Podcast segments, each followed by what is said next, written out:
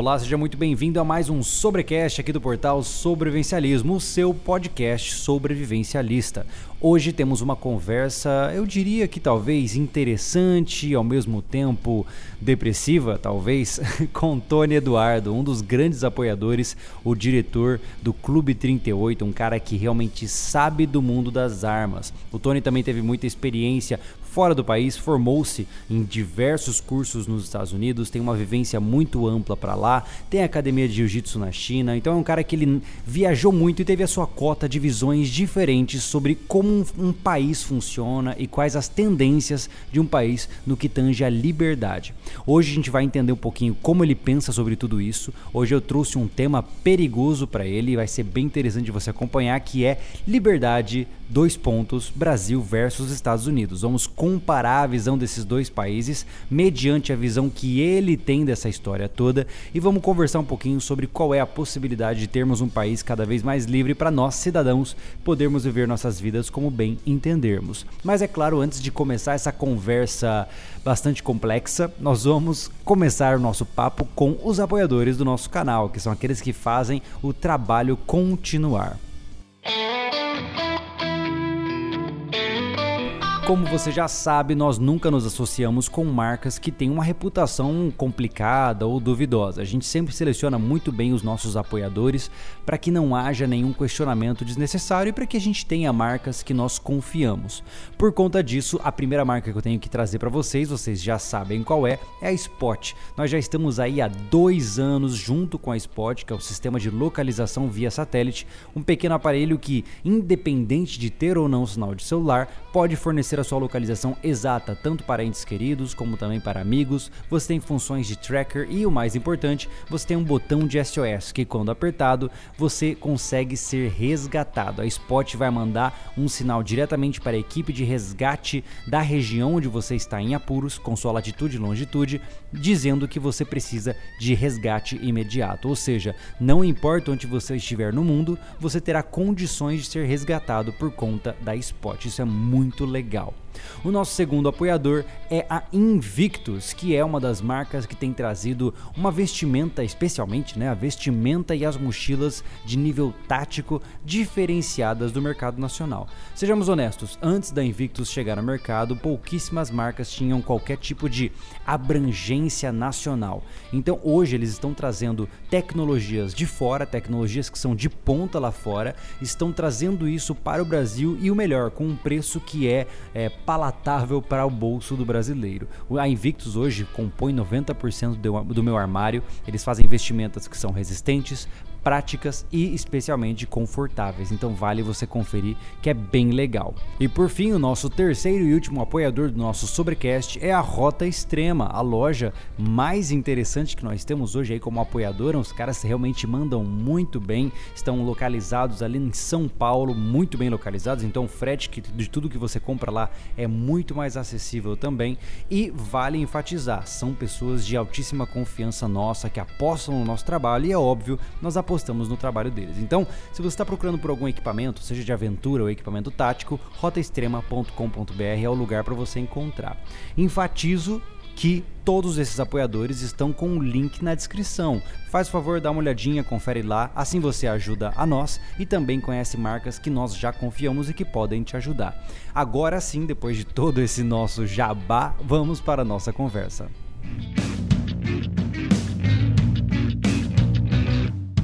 Tony Eduardo, seja muito bem-vindo ao nosso papo improvisadíssimo. Estamos aqui para aqueles que estão nos ouvindo, estamos aqui na montanha do Clube 38, não tem internet, não tem nada, uma gambiarra da pega, mas estamos aqui. Seja bem-vindo, cara. Opa, prazer sempre, irmãozão. Maravilha. Tony, seguinte, hoje a gente não tem pauta, né? Uh, eu queria entender um pouco mais a sua visão uh, do que nós temos enfrentado hoje em dia Uh, em relação a essas questões culturais armamentistas, eu vejo que cada vez mais, não só eu como o Anderson também, que faz parte da equipe, a gente tem mergulhado no mundo de armas. Né? A gente tem conhecido mais, entendido mais. E quanto mais a gente conhece, mais triste a gente fica por ver que existe muita mitologia negativa, muita, é, muita mentira realmente, né, no que tange a parte de armas. Como que você tem sobrevivido até hoje, indo, né, lá nos Estados Unidos, né, fazendo cursos lá, lá fora e ainda voltando para cá encarando essa realidade que muitas vezes é, é complicada? Vamos lá. Cara, o meu irmão Rafael, historiador e um homem de pouquíssimas palavras, né? Quem conhece ele mais intimamente, conhece um, um pouco melhor, mas meu irmão é, é doutor, né? PhD em História, um cara muitíssimo inteligente, é um mentor, assim, de uma, da minha infância, adolescência, de todos os aspectos, é, é, muitos, né? Literários, intelectuais, é, da ciência política, né? Apesar de ele não ter nada a ver com política partidária, né? A ciência por detrás é um cara que sempre me esclareceu muito. meu irmão Rafael falou uma vez assim, Júlio, você é como um rato de laboratório que a gente devolve para o esgoto. Ele não vai sobreviver. Então, a experiência que eu tenho fora desde muito novo, né, cara, e cada vez sempre intensa, sempre muito assim proveitosa e duradoura, né? Não é passeio, eu não vou lá ver o Mickey, né? Eu sempre faço Mas já foi na Disney, né? Nunca fui. Não, Sério? Cara. Nunca fui não, na Disney? Não, não fui na Disney, cara. Pô, nunca, passei não. obrigatório, né? Todo mundo vai para os Estados Unidos, tem que ir lá para Orlando. Nunca lá. fui, cara. Fui até naquele Epcot Center, que é mais um pouco mais Hollywood. Como é que é? Não, não, esqueci o nome, sei lá. Aquele que é mais de adulto, um pouco, uhum. filme. Mas Disney não fui, não. Nunca. Cara, eu não quero ser machão e vai. Isso é uma coisa ridícula, na verdade, né? Chega a ser infantil, extremamente infantil. Mas eu nunca gostei de coisa Mickey, sabe? De coisa. Entendi. Eu achava muito sensível, muito. As coisas muito. Não sei não se o Walt Disney já não tinha uma tendência a querer a, né, afeminar os meninos. É, cara. Esse podcast já começou bem. É, cara. Diz uma eu, coisa. eu era do pica-pau, que jogava bigorna na cabeça do outro, tiro de, de pingada. Me diz uma coisa, é, vindo dessa realidade mais bruta aí que você está colocando e vendo a realidade americana e brasileira, é, você viveu nos dois mundos no que tange a parte de liberdade. Liberdade armamentista é meio que um sinônimo, né? É. É, mas qual é a diferença principal entre os Estados Unidos e o Brasil, na sua visão?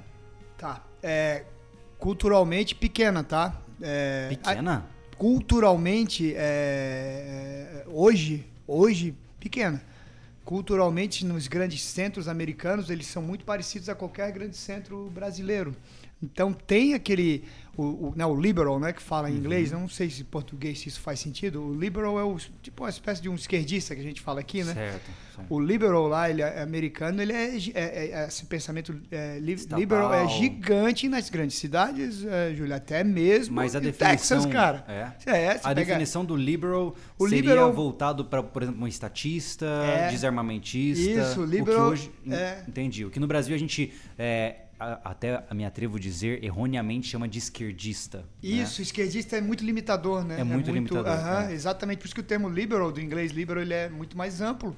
Você pode ser até. E é um pouco. Ele é um pouco. Uh, ele mis, misguiding, né? Ele, é, ele leva pro lado errado. Porque você pensa em liberal. Pensa que é de Que liberar. é um cara que busca por é... liberdade, né? Não, Mas na verdade é o contrário. Não, Entendi. não. Bom falar isso aqui agora, tá? Apesar de eu acho que não é. é porra, de longe minha especialidade. Mas é, seria o libertário, né, cara? Eu me considero libertário. Então, certo. libertário, libertarian, né, no inglês, sim, ele sim. é o cara que ele se. Vamos imaginar o um mundo sem estados. Não uhum. existe estado. Certo. Tá, agora vamos fazer o mínimo. O que, que precisa do mínimo? Pô, tem que ter estado. Alguém tem que cuidar, de repente, sei lá, da do infraestrutura. Mínimo. Isso não seria o minarquismo? Eu não sei, não é, conheço esse termo. É, o minarquismo Min é... Eu, seria um anarquismo um pouquinho... Mas... Não, o minarquismo não. ele é a, a, existência do Estado mínimo. Tá. Ou seja, é o, é, o, Estado só existe para fazer o mínimo do mínimo. Perfeito, é o né? libertário. É, porque uhum. É, uma vida sem Estado é quase... É, utópica, eu utópica, diria. Né? É, sempre hierarquias vão se estabelecer e poderes vão se estabelecer. Perfeito. Né? Mas beleza. Então, voltando, vamos lá. É, voltando, a, caminhando a nossa viagem, voltando à primeira, primeira viagem, é, que você me perguntou, é, Júlio. Vamos lá. Os Estados Unidos tem uma, eles, o americano é, ele tem uma, uma tendência assim absurda a, cara, pode usar uns termos um pouco mais chulos aí. Não fica à vontade. Aqui tá livre cagar. mais 18, vai. Cagar pode? Pode, pode. cagar para político, cagar. O americano, ele não entende o que que é política. Ele é assim, tá, o que que é isso aí? Não, não sei. Ele não se interessa por política? Ele, ele, ele caga pro político pelo seguinte sentido. Quando você tem um, um, um, um Estado formado nos princípios dos Founding Fathers, né, dos pais fundadores da América, dos Estados Unidos da América, você tem um Estado, que, uma, um sistema que possui muitos checks and balances, as verificações e os, e os equilibradores. Né, os De poder. Os exatamente. Certo. Então, aquele boneco lá que eventualmente faz um, um, um, um, papel político, né? aquele representante lá que faz um papel político, ele tem pouca influência na vida do americano comum, do americano médio. Ele deve ter. Isso tem mudado, tá? Tem certo. mudado. Os Estados Unidos mudou também, uhum. para pior, infelizmente. Né? Há um apelo é, muito grande lá, é, quase que um que um, uma revolta em cima de como, como, os como os americanos estão fugindo dos princípios constitucionais dos pais fundadores, né? É, lá também tem uma reclamação muito grande do Supremo, né? Da Supreme Court lá do STF aqui, né? Uhum. É, estando legislando por quase que certas vezes por algumas vontades, ao invés do que de fato é o, né, o, o apanho é, histórico né? Uhum. O histórico social que pesa né, no uhum. princípio do direito americano. Né? O que, que aconteceu em 1912, o que aconteceu em 1947, em 63. Os casos né, na corte americana sempre citam. O caso Júlio Lobo contra Tony, 1982, foi isso. Então, eles criticam. Ele ancora, né? Entendi. Ele ancora sempre, né? E eles criticam lá o, o, o Supreme Court deles lá é, de estar legislando de forma. Então lá também tem uma tendência grande de caminhar para o que está acontecendo Com nessa. variações diferentes, nós o, o, o, americano está no mesmo rumo do Brasil. Certamente. O rumo é, isso é globalização, Júlio. É, global. Essa é a, o que as pessoas chamam, e o que eu me atrevo a dizer, da agenda global. Correto? Exatamente, cara. Eu acabei de vir do, de Assunção do Paraguai e lá eu senti, e com, pelo que eu conversei com as pessoas, todas também do mundo de armas que é, lutam pela liberdade, todas elas estavam dizendo algo como: é, tá bom, mas não tá mais como era antes. Está ficando complicado. O discurso desarmamentista está aparecendo, discurso, um monte, de, um monte de discursinhos que a gente já conhece começam a surgir na sociedade. E isso me fez a pensar que o Paraguai hoje é o Brasil na década de 70. Ele está exatamente estacionado ali naquele momento político. Ah. Acabou de sair de uma ditadura, tem uma certa liberdade, mas ele já está começando a fechar o cerco de novo para chegar como nós chegamos hoje tá. há 30, 40 anos na frente. Né? E isso está é. acontecendo em todos os lugares, né, cara? Tá. É, não há mais é, fronteiras, no meu, no meu ver, no que diz respeito ao domínio global, mundial, que eu não sei quem é, mas certamente George Soros é um deles, você né? Diz, você acredita nessa ideia de que um pequeno grupo manda no mundo? Certamente. Tem, qual, tem... qual, é a qual é a explicação para isso? Você disse do ponto de vista corporativo, propriamente dito, dinheiro? Qual é o interesse, por exemplo, desse George Soros para fazer isso? É, eu estou perguntando porque eu também não sei, tá? Eu nunca mergulhei nessa área. Também não sei, cara. É, é, é, é poder, né? Poder é uma coisa que a gente. A gente tá. As pessoas são diferentes, né, né Júlio? A gente sabe disso. Você tem amigos, você tem familiares, você tem pessoas diferentes no seu convívio.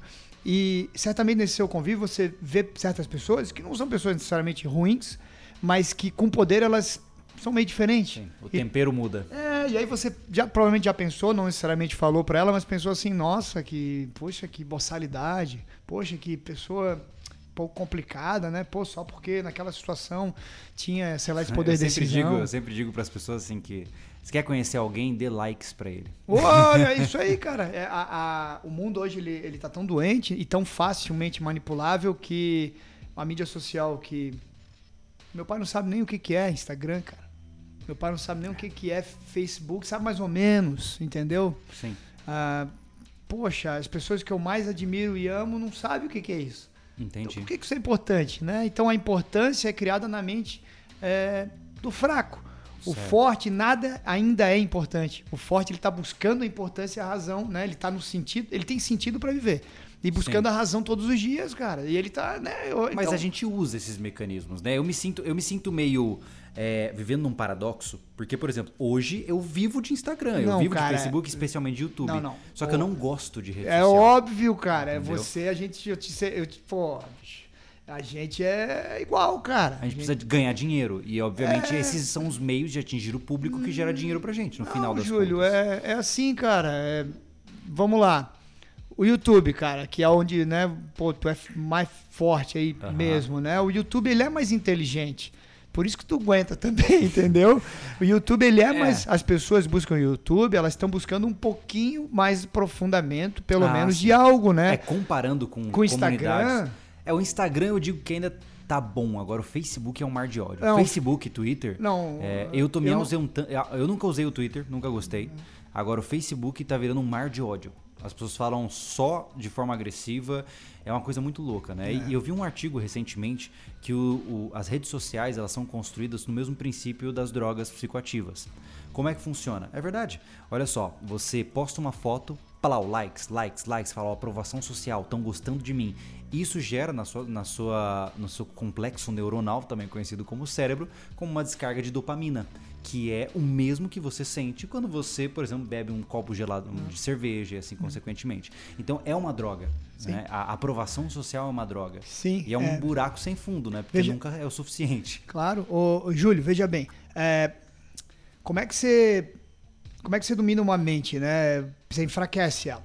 Então, é, cara, o brasileiro ele experimenta na República, em especial, o Brasil República, uma destruição total é, dos princípios é, criadores dessa pátria, dos princípios conservadores, dos clássicos que vinham antes das nossas gerações, das literaturas europeias. Você vê que a República ela vem como nada disso interessa. Brasil é um país que era ridículo na época do Império, é a imagem que se É, o que passa. nós aprendemos no colégio é isso. É, nós que o. Brasil ele era primitivo na época da Sim. monarquia. É, né? que é, que é uma, uma falácia gigantesca. A gente aprende isso, a gente aprende que o Brasil era uma vergonha, que a República veio para libertar isso aí, e na verdade a República veio para institucionalizar o socialismo no Brasil, né, cara? O Brasil. Desde sempre você diria que essa A República, conduta sim. estatista Sim. É. A República nasce de uma vontade socialista. Isso aí não há Caramba. dúvida. Sim. A República nasce de um pequeno grupo poderoso que, Que quer, quer mais e mais claro, poder. Exatamente, quer mais e mais poder. Mili- Os militares, né, que traíram. Você veja ironia, né, cara? Eu descendo de Caxias, como você sabe. Caxias morre em 1880 e eh, em 1886, né, o golpe, né, da República. Então, eles não tiveram coragem de fazer isso no o Caxias, mesmo velho, mas em vida não tiveram coragem, né? Certo. O homem tinha um, um braço forte ali, uma representatividade do guerreiro e do intelectual absurdo que era dentro da- do- dos militares. Mas foi ele morrer e houve essa o golpe da República. Um dos Cara, grandes crimes que eu vejo que fizeram com o Brasil é tirar a ideia de que nós somos guerreiros da nossa mente. Isso. Viramos seres pacíficos, ovelhinhas a serem guiadas, né? E eu vejo muito diferente. O brasileiro, ele é um povo muito guerreiro, que tem condições de se tornar uma potência, mas não o faz. Tanto que hoje eu defino o Brasil como a terra das oportunidades perdidas, né?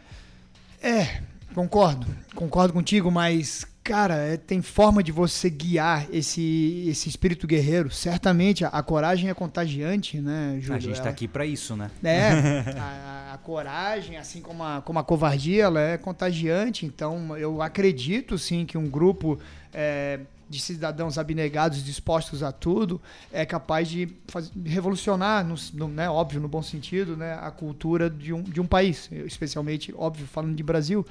Certamente, o meu medo é, voltando um pouco à mídia social ali, é a, a prostituição mental, né, a corrupção mental. Então, a corrupção mental que o brasileiro sofre hoje, o valor que o brasileiro dá a- a- ao bate-papo, você veja que o americano nem, nem sabe o que é o WhatsApp, cara. A mensagem de texto para o americano é extremamente valiosa. Mensagem de texto para o americano, via de regra, não é chat, não é chatting, não é bate-papo. Aham. Mensagem de texto para o americano é via de regra, eu preciso te informar uma coisa. Entendi. Júlio, cheguei aqui. Tem... Oi, tudo bem? É, e você, né, você veja que é, é sempre difícil. Você só, os americanos que têm WhatsApp são apenas aqueles que mantêm relações internacionais com pessoas Caramba, de fora. É, eles não sabem o que é o WhatsApp americano via de regra. É, então você bota um americano num grupo de WhatsApp, essas coisas que a gente tem aí, ele, ele não fica, ele não entende, ele ah. sai, ele não interage, porque certo. ele tem que fazer é, as coisas ele vê dele. mais como funcional mesmo o processo. O cérebro americano é muito mais racional, né, do que o uhum. nosso, né, muito mais é, direto ao assunto. Aí confunde-se a frieza americana, aonde tentam, naquele lembra aquele sentimento da nossa infância anti-americanismo, anti-americano? Sim. Sim aquilo de americano é frio, americano não te dá um abraço, americano. Não, não, não. O americano ele é... o mesmo dos alemães, de todos esses povos, né? É, uhum. desconstruindo que todos a gente é uma maravilha e o resto são, né? Entendi. É, na verdade, o, o americano ele é direto ao ponto, né?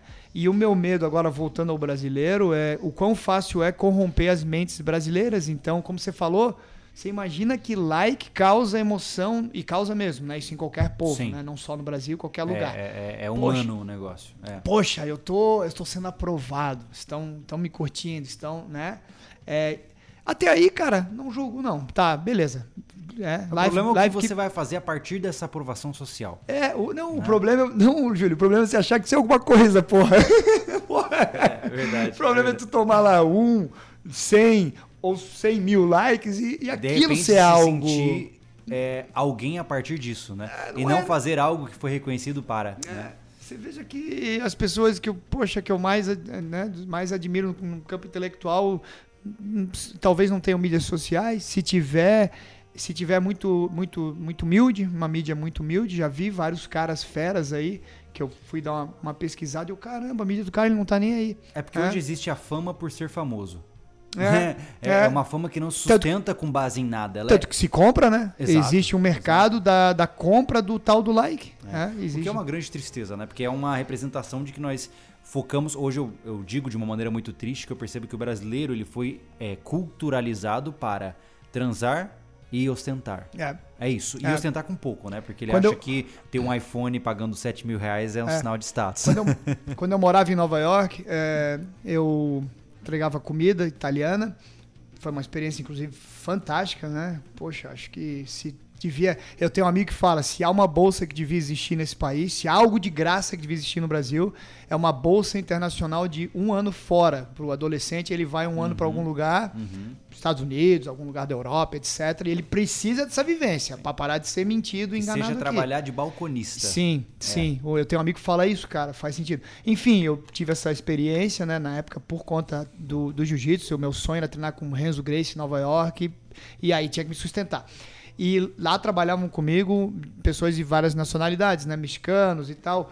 E a, havia um, um, albanês que me falou assim uma vez, eu me lembro perfeitamente isso aí. Isso aí foi em 2001. Quanto tempo faz? Hum. A gente no Battery Park, que é um parque lá de Manhattan, eu sentado, que é na frente do restaurante, esperando a hora de começar o agito, ele virou para mim.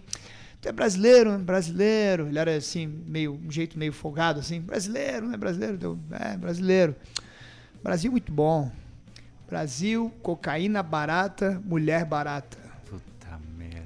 Cara. Ai, caramba. Eu falei pra ele, o que, que, que você falou? Aí ele, não, falei, já fui.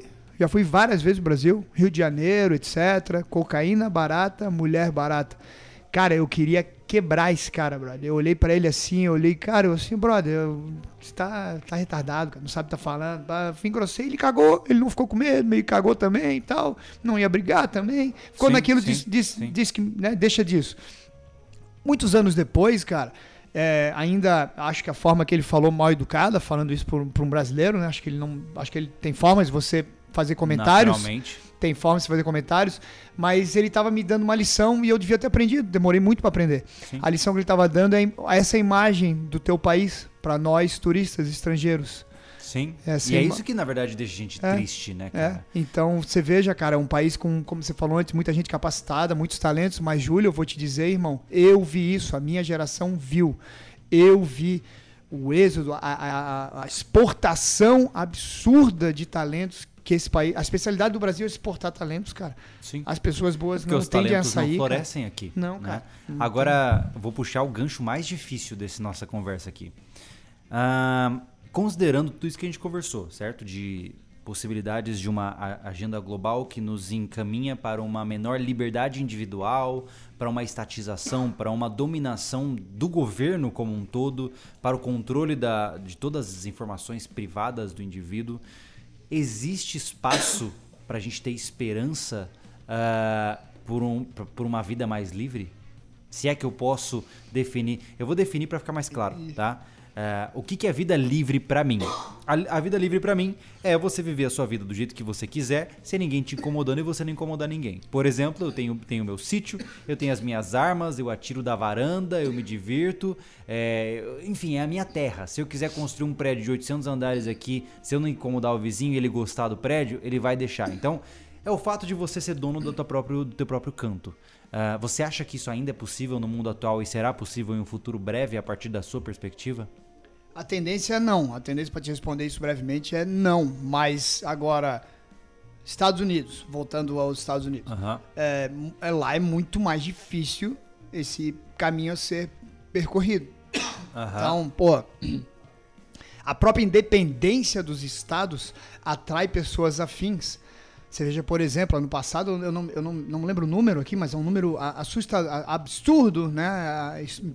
exponencial, assim, incrível, do, de driver license, de carteiras motoristas expedidas no Aham. Texas de pessoas que saíram da Califórnia. Olha só. Então, Todas em busca de um lugar mais é, com mais liberdades. Sim. Então, é, não precisava ser o Texas, podia até ser o contrário, podia ser o cara do Texas indo para Califórnia, Sim. isso aí não interessa. O que o ponto chave é lá a independência dos estados, inclusive da, da legislação dos estados, cultural e da lei faz com que você escolha onde morar. Cara, eu quero morar lá. Eu, pessoalmente, morei na Califórnia já. Sim. Né? Morei nos anos de 2006, morei em 2007 também, depois voltei em 2009.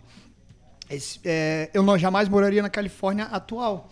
Da, de lá para cá mudou muito, já não era o já não era o melhor lugar para você estar tá, e mudou muito. Mudou muito para pior. É... Você diria que. Eu queria interromper só para eu entender uma coisa importante aí, até para você poder tossir. O que, que aconteceu, cara? Engasguei assim... com esse negócio aí, cara. Me dá esse outro aqui que é melhor. Toma esse aí. Esse é um, um, um Bourbon Evan Williams. Vai lá. Porra, Traficado do Paraguai, né? Porque eu não paguei imposto mesmo. Desculpa, é verdade.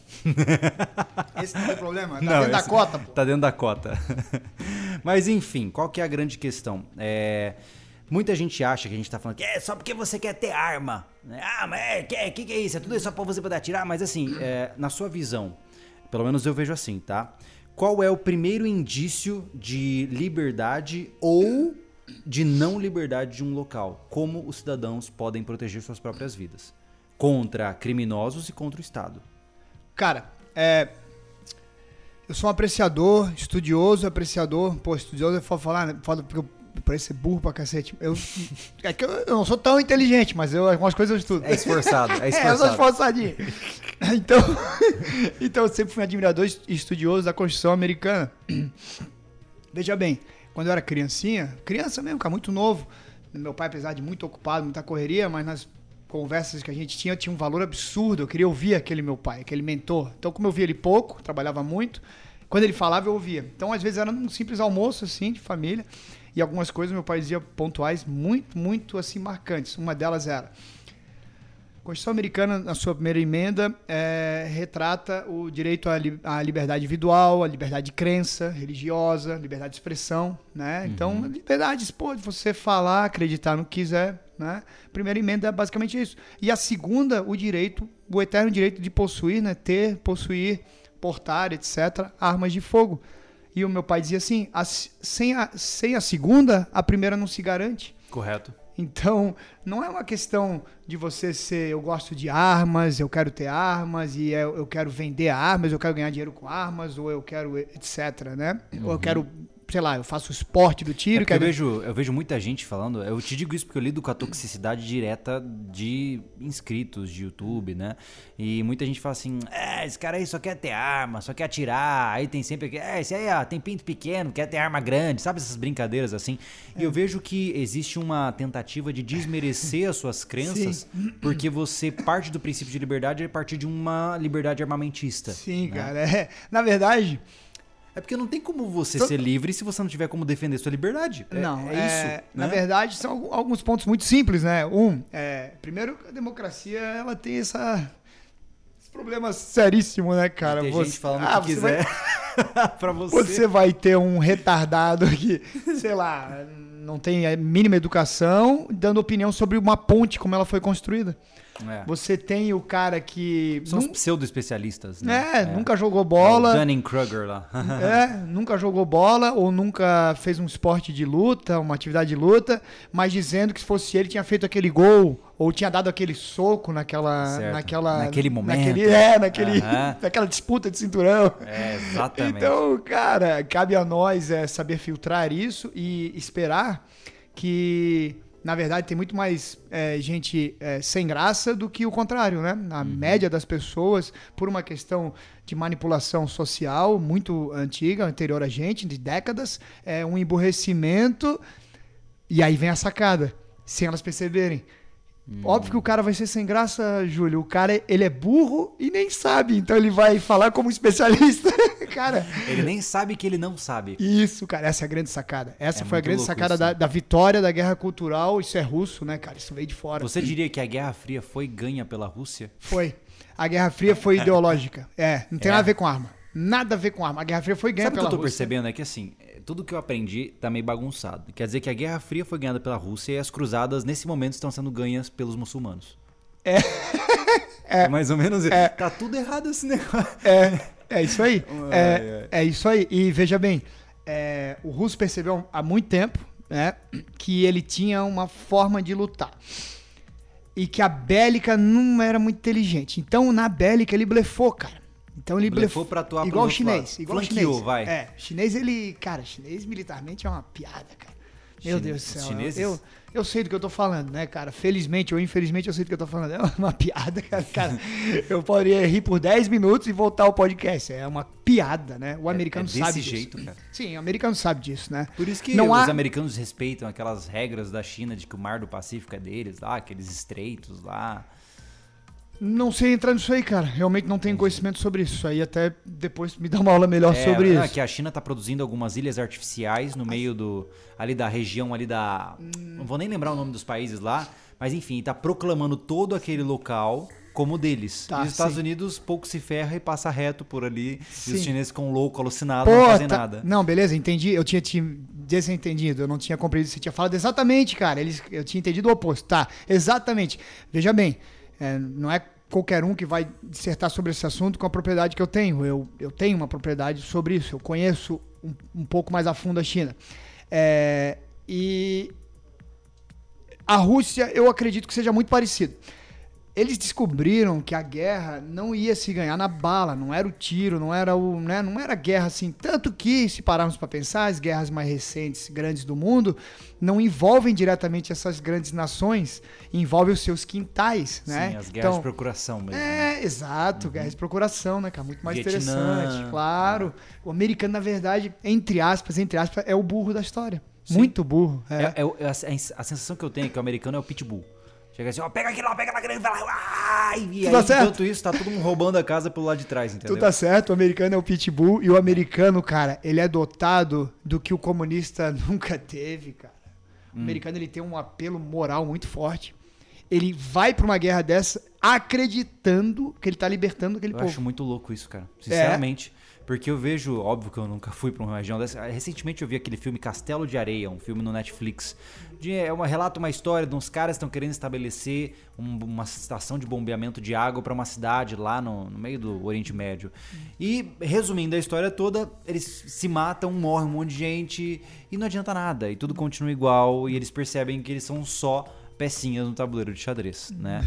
E me surpreende que o americano ainda tenha essa visão de que ele tá fazendo um bem pra alguém. Nesse Cara, sentido, Cara, sabe? você veja, Júlio, que interessante. Quem foram os grandes financiadores recentes da guerra? Os democratas, cara. Obama ganhou a eleição dizendo que ia tirar as tropas, brother. Olha Ele só. aumentou, bicho. Que loucura, né? É, cara, então é muito estranho o que há de interesse escuso aproveitando-se de um povo muito nobre, um povo de coração nobre.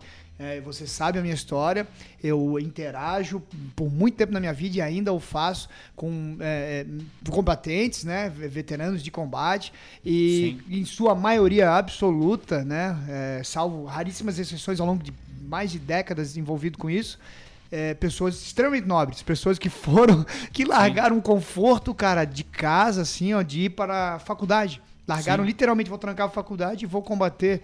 Então, é, é triste um pouco como é utilizada é, politicamente Sim. essa, essa vontade, né? Você veja, por exemplo, o, até o Trump, o ISIS era uma ameaça, o ISIS, né? O ISIS Sim. era uma ameaça muito grande, porque quando terri- territorialmente os Estados Unidos saiu do Iraque, o, o, o ISIS cresceu naquela região. Apoderou-se. Apoderou-se. E o Obama, eu não sei exatamente explicar o que, mas ele manteve uma guerra mentirosa ali de combate ao ISIS, né? Eu não sei o Uhum. que ele fazia. O Trump acabou com essa porra, acabou com essa palhaçada, foi lá, ninguém mais fala de ISIS, desapareceu, cara.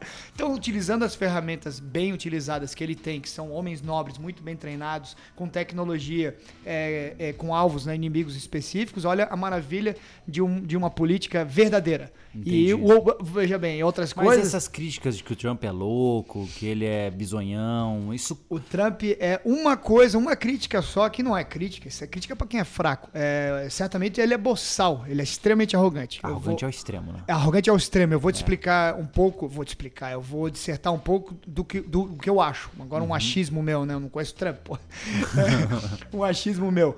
O Trump é um, um homem de negócio que tem uma história admirável. Por, você pode odiar ele, mas você a história dele é admirável. Ele não Sim. tem nada de filhinho de papai, Sim, ele não sim, tem nada disso aí. Ele é um cara que fez os empreendimentos dele em cima de ashes, de, de, de, É poeira. de poeira, de nada, né? O cara, ele fez a maioria absoluta dos empreendimentos onde ninguém faria. Ele Não, colocou ele é um empreendedor de absoluto sucesso. Exato. Então, penso eu que em determinado momento da vida, com a idade já avançada, apesar de ser um cara muito forte e saudável, mas tem mais de 70 anos, é, ele, de saco cheio, com a percepção que ele teve.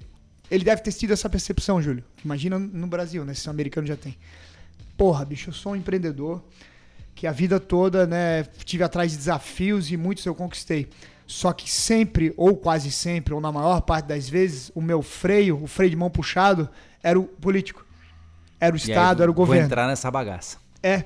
Então ele, eu acho que ele tinha uma raiva dos caras, brother. E a forma de ele devolver essa, essa, essa rebeldia era através do conhecimento técnico e eficiência como empreendedor dele. E ele só podia fazer isso como presidente. Claro. Mas, é, que se fosse prefeito, Um ou- administrador do país. é, ele não teria né, a- o reconhecimento e ele também não teria saco pra ficar galgando posições políticas. Ele não é Correto. político. Tanto que foi um Ele nunca fenômeno foi político? absurdo, né? Pois é. E então, cara, aí, Júlio, vem um pouco da minha fantasia também no cenário. Entra Trump lá, sou presidente dessa- desse negócio aqui agora. Quando ele começou a mexer com as peças, ele deve ter visto que ele tinha um sistema muito pesado, uma máquina muito inflada, acostumado que no- na iniciativa privada você tem que enxugar custos, você tem que ter eficiência máxima, custo mínimo. Governos são eficiência mínima, custo máximo, quando não são ladrões, né? quando não estão roubando. Eu acredito que quando ele viu aquilo ali, meu irmão, tu acha que você, tu acha que você tem tempo pra, pra como é que fala? Pra discussões, pra conversa. Vamos ver o que que o fulano... Ô, fulano, o que que você pensa aqui do... Não, não, vamos ver o ministro, o ministro da justiça, ele vai me dizer o que ele acha dessa, dessa Resumindo, lei. ele, Vamos ver o... ele deu um caplau e foi, pronto. Pé na Exatamente. porta e soco na cara. Exatamente. E, e certamente deve errar com esse comportamento, mas, cara, não sou eu, são os números, ele tá acertando muito mais do que errando. E se ele tem uma fama que, que faz sentido, é essa, da arrogância de um cara que eu explico dessa forma, a forma que eu entendo. Cara, Eu acho forma que- interessante que a conduta que nós brasileiros temos hoje é aquele do, eu não vou lembrar agora, reducto ad hominem, né, que é uma técnica de você desfavorecer e descredibilizar uma pessoa, é, é, ofendendo aspectos da personalidade dela e não os seus resultados. Ou seja, ah, o Tony é um excelente atirador, ah, mas ele é meio bichinha, né? Entendeu? Aí basicamente eu descredibilizo o fato de você atirar bem por conta de te chamar de bichinha, sabe? É Exatamente. bizarro. E eu vejo que muitos, e não só, agora eu vou entrar num ponto perigoso aqui, mas é verdade. É, por exemplo, eu, eu conheço um influenciador, aquele Nando Moura, né? Claro. Que é um cara que eu deixei de seguir, não é o meu estilo, né? Eu acho ele muito revoltado pro meu gosto, mas é um indivíduo que, mesmo lutando pela causa que ele acha justa, supostamente contrária a que ele ah, combate, ele usa de recursos é, administrados pela esquerda, que é o reducto ad hominem. Sempre quando alguém o critica, ele critica a pessoa e não os argumentos dela. E isso é uma doutrinação de esquerda, né? Esquerda, né? Vamos dizer assim, entre aspas. Né? As pessoas, Júlio, elas não, elas não são inteligentes como pensam que são. Ah, sim. Quando você tem um, é, esse olha a confusão que se faz. É, às vezes esse perfil, que não é inteligente como pensa que é, é o que critica o Trump, que é boçal porque é muito inteligente e bom. Sim, sim, sim. Então, a ironia é essa, entendeu? É, Poxa, você criticar a arrogância do cara e desmerecê-lo por completo só por ser arrogante é. também Pois não é. é. o correto. pô, né? o que a mídia fala do cabelo do cara. Pois é, né? É, é, é infantilidade absurda, Bom, né? Aqui no Brasil teve algo do gênero, né? Acho que, acho, que, se não me engano, aquele Jean Willis criticando o terno, acho que do Moro, uma coisa assim. Sim. Aí você fala, pô, Mas, Júlio, por que que, por que, que há espaço para esse embate, né? Porque somos, como nação, torn, tornam, nos tornamos burros. Você Então, diria hoje, na sua visão, tá? Eu sei que é uma coisa difícil de ser dita porque sempre vai ofender alguém, mas você acha que o Brasil hoje é burro? Ou você ainda acha que existe uma parte da sociedade que é organizada o suficiente para tentar mudar alguma coisa? cara, as- agora o lado positivo das mídias sociais, tá? Óbvio que tem, né? Se conecta pessoas em qualquer ponto aí imediat- imediatamente. É, me surpreende positivamente o filtro que ocorre nas mídias sociais e as pessoas que chegam até mim por ela.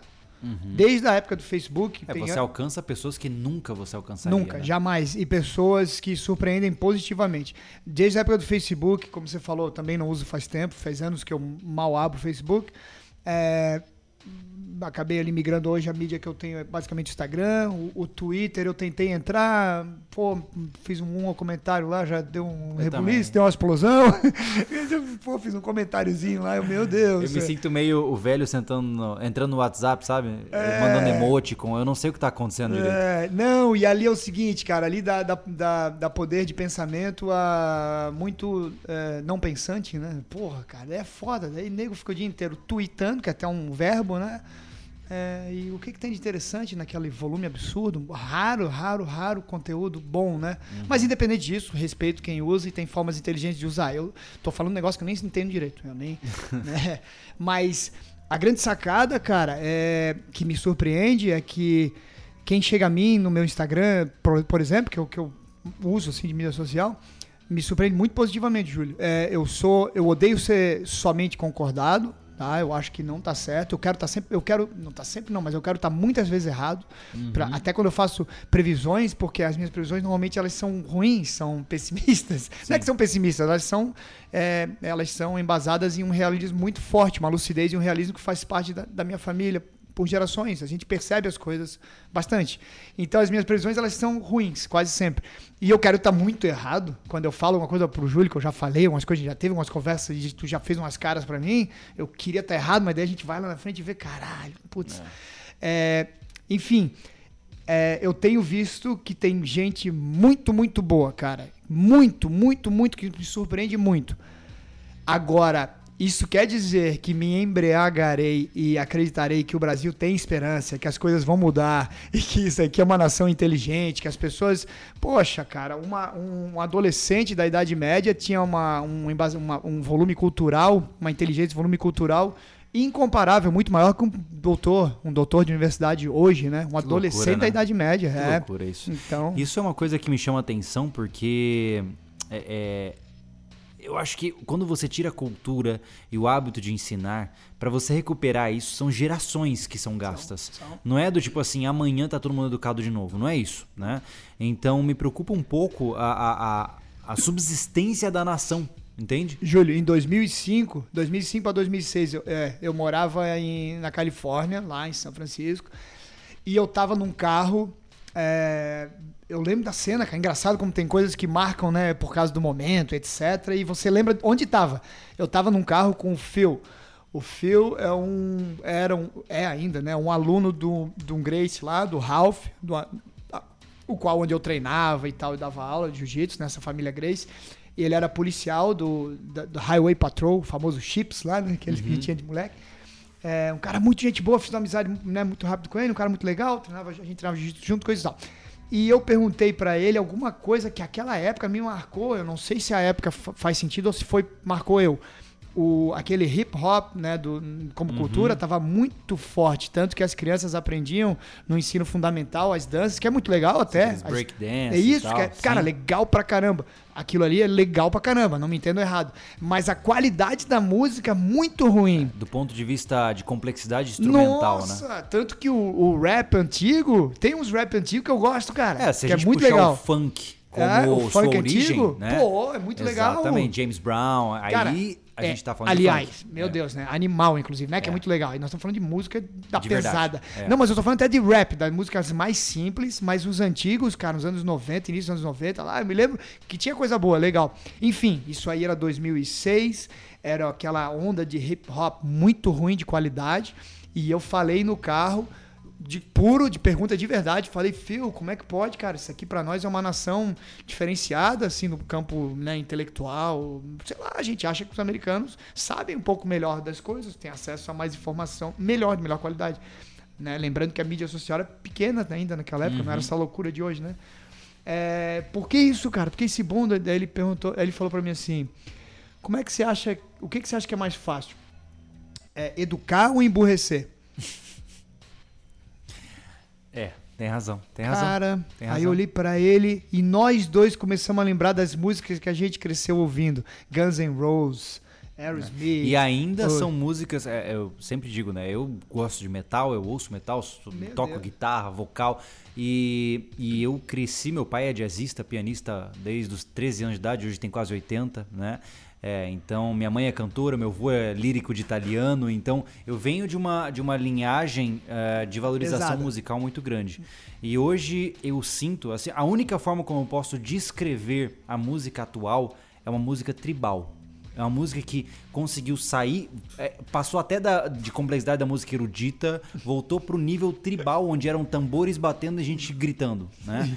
O- o- existem músicas hoje, cara, que, que não, não podem ser consideradas como músicas, sinceramente. Eu concordo. É, é bizarro. é Eu bizarro. concordo e a gente, voltando ao teu, à, tua, à tua pergunta âncora, cara, o Brasil como nação, né, cara, óbvio que estamos, não só o Brasil, né, cara, mas em, em- pontualmente o Brasil, óbvio que estamos muito burros, nunca fomos, nunca, a enxurrada de informação, nunca fomos tão informados na história da humanidade, nunca fomos tão informados com tanta precisão e velocidade, né, uma informação que cruza mundos, é, e nunca fomos tão burros. É, É muito louco, né? Paradoxal isso. né? Paradox... É, mas, mas é compreensível por, por alguns motivos.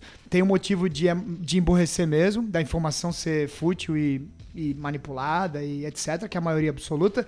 E tem um motivo, cara, que eu me pego direto e fico com raiva minha, cara, e tenho vergonha, e eu tô tentando quebrar esse negócio, tô começando a voltar ao passado, tô voltando a ler, que é o quê? eu tenho uma coisa, uma dúvida que eu lembro de uma história, ou de um general, de uma guerra, e eu quero contar pro Júlio, eu vou no Google, bum, bum, bum, eu vejo aquela frase, aquele, aquela É, informação, Microdado. aquilo eu repasso sem aprender, porque foi tão fácil, foi tão... Sim. Que, eu, que eu- é a memória visual de curta duração, Sim. cara, eu olho... Jogou pra frente. Jogo, às vezes eu dou um Ctrl C, Ctrl V, cara. E digo, ó, Júlia, é esse cara aí que eu te falei o lance, não se aprende mais, né, cara? Entendi. Então, então, às vezes até inocente, inocentemente a gente cai nessa armadilha aí, cara. Eu, eu acho que o, a- o exagero oposto da fuga disso é o isolamento e, e o estudo dos clássicos, né? Dos livros, dos Você puxando esses conselhos aí, tá? Pra gente começar a envelopar essa conversa. Nós vivemos um Brasil anômico, né? Hum. A, a anomia é o sentimento de não pertencimento. Brasileiro não sabe de onde veio, não sabe qual a importância da família dele. Ele dá risada quando o pessoal fala que tem que parar quando o hino da, o hino da, da pátria tá tocando. Né? São, são coisas que realmente não fazem mais parte do, da vivência do brasileiro. E eu ouvi falar, inclusive, que até ortograficamente a nossa definição está equivocada, sabia? O correto seria brasiliano. Porque brasileiro refere-se a marceneiro, pedreiro. É, pois é, até mesmo a definição de quem disso. mora neste país Tá está equivocada.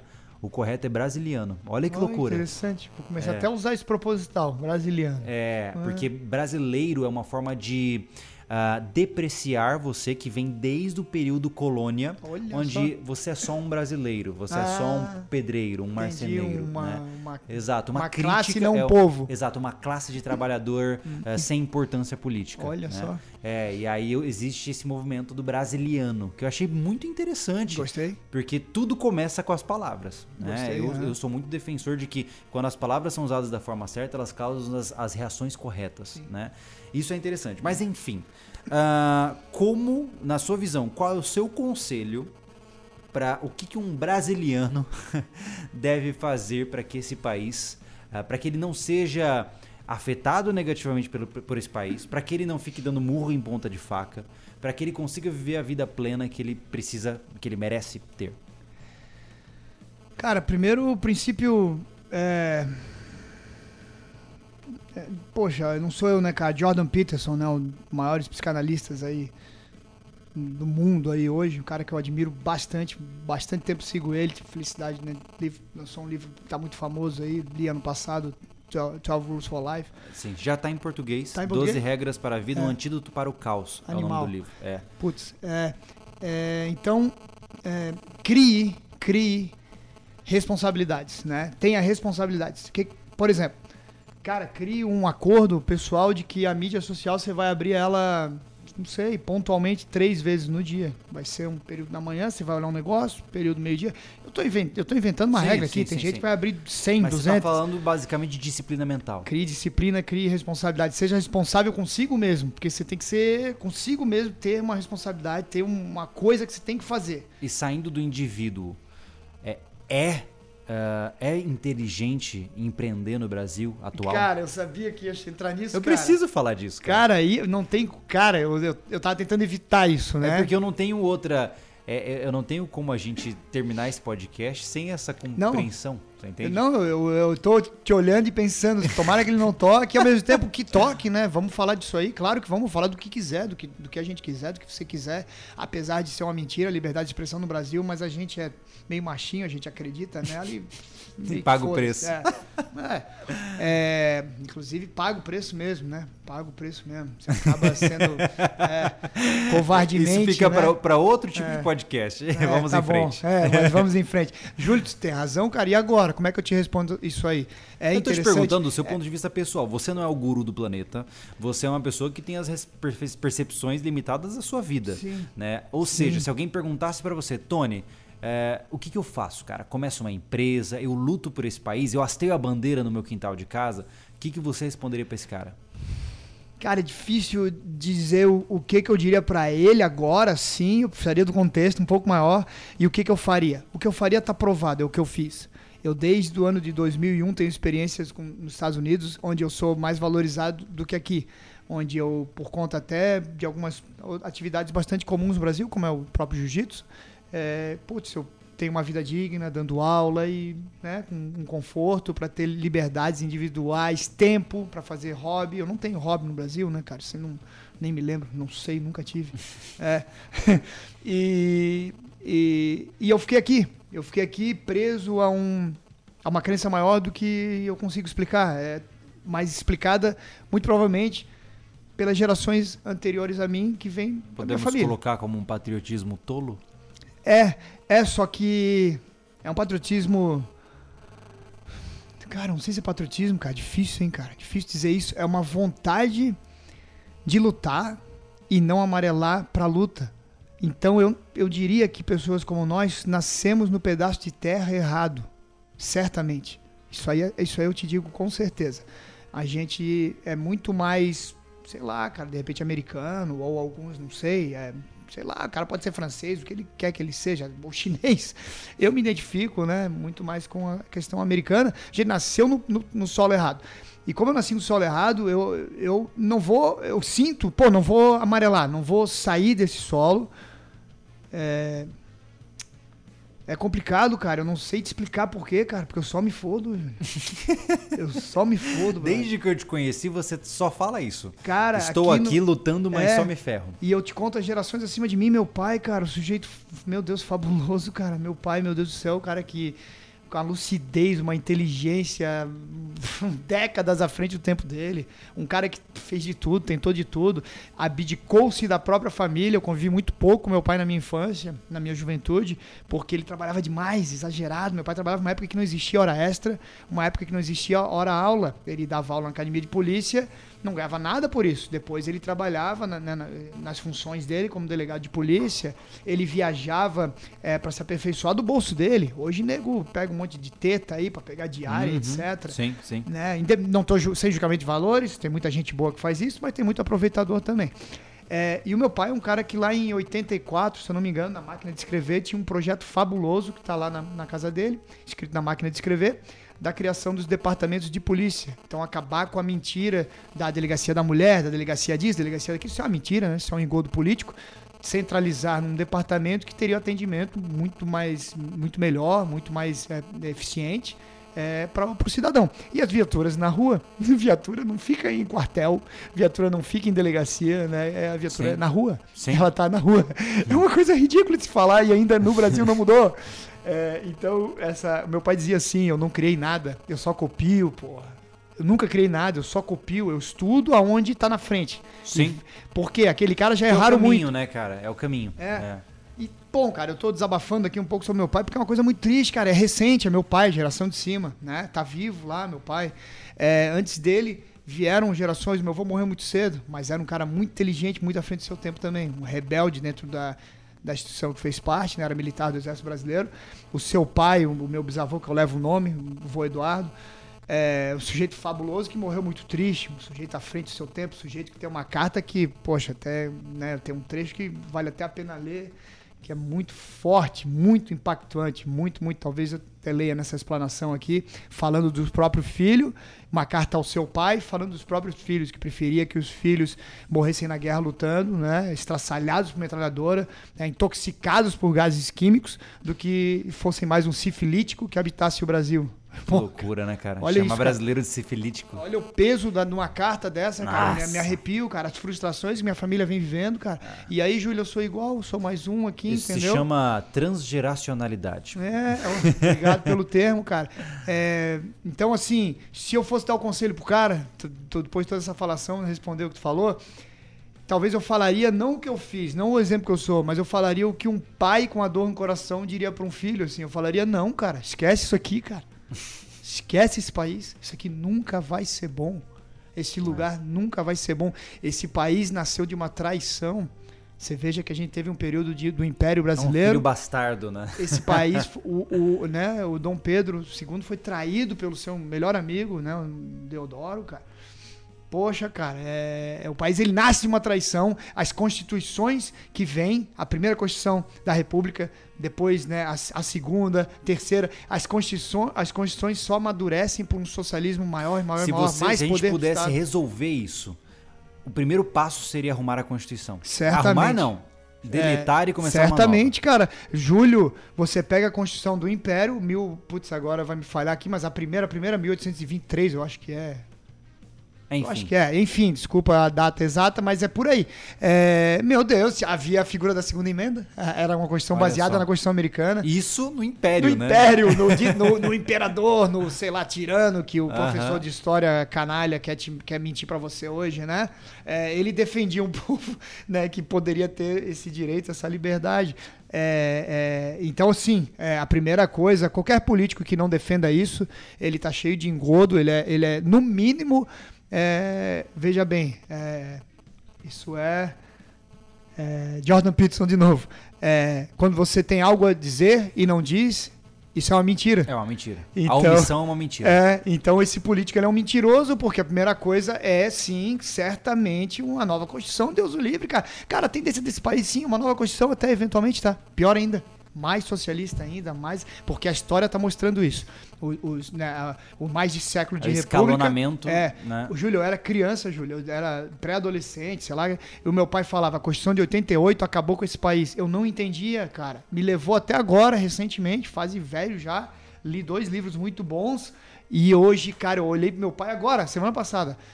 Porra, pai, é, é, eu até esqueci de falar, tal, não sei o quê, mas uma coisa que mexe muito comigo. Você sempre falou que a Constituição de 88 executou, enterrou esse país. Eu nunca te entendi, eu não te entendia, eu não tinha sabedoria, eu não, eu não entendia, pai. Você falava aquilo com pesar, assim, ó. hoje eu entendo, pai. É, cara, a questão dos direitos, dos privilégios, tudo posso, faço tudo, o Estado cuida de tudo. É uma mentira, né? O maior engodo, aonde, na verdade, a incompetência absoluta é. Eu acho que a, a correlação mais rápida é a seguinte, né? As pessoas acham que quando o governo provê ela está mais tranquila é, e mais segura. Essa é a mentira. É, só que assim, pensemos juntos, né? Se, por exemplo, se você é responsável por trazer a minha comida, você é quem define o quanto eu vou comer, o que eu vou comer, quando eu vou comer e eu não tenho meios de me defender se você não me alimentar. perfeito, Olha que loucura. Perfeito, né? perfeito. Você como é, eu falava muito em homem, né? Dizendo homem mesmo, assim, naquela figura meio que é, hierárquica, histórica, social do homem pai de família, né? Do cara que vai morrer na guerra e tal, tal, tal. Mas hoje o homem, mulher, independente, né? Porque o que aconteceu hoje é uma ironia é, triste, né? Um tragicômico. É, Perdeu-se a questão do homem e mulher no papel social. Você não pode mais falar que ah, isso é do homem ou isso é da mulher, não pode mais. Só que as características é, negativas do homem, a mulher adquiriu. E as características, é, não necessariamente negativas, mas fragilizadas, não, vou corrigir a palavra, não negativas, mas fragilizadas da mulher, o homem adquiriu. Então hoje o homem, no, especialmente no Brasil, ele só tem o direito a uma coisa, ser fraco. Não pode ser forte, cara. Ele não pode proteger ninguém, né? E, e tá arriscado a mulher dele que tem que se meter na frente de uma briga e tentar resolver, que porque essa briga né? vai ser resolvida na, na, falácia, na gritaria, na blá Porque o old school de meter a mão no cara, apertar o pescoço dele, né, e coisa, dar uma bolacha, meu Deus do céu, vai, vai acabar preso. Esse cara vai preso e o político ladrão de mala de dinheiro não vai. Aquela história, né? Que a gente sabe, a total inversão, né? Então, é, cara, essas, essa, essa característica atual de sociedade que, que a gente encara, brother, eu não, eu não, eu não consigo ver muita.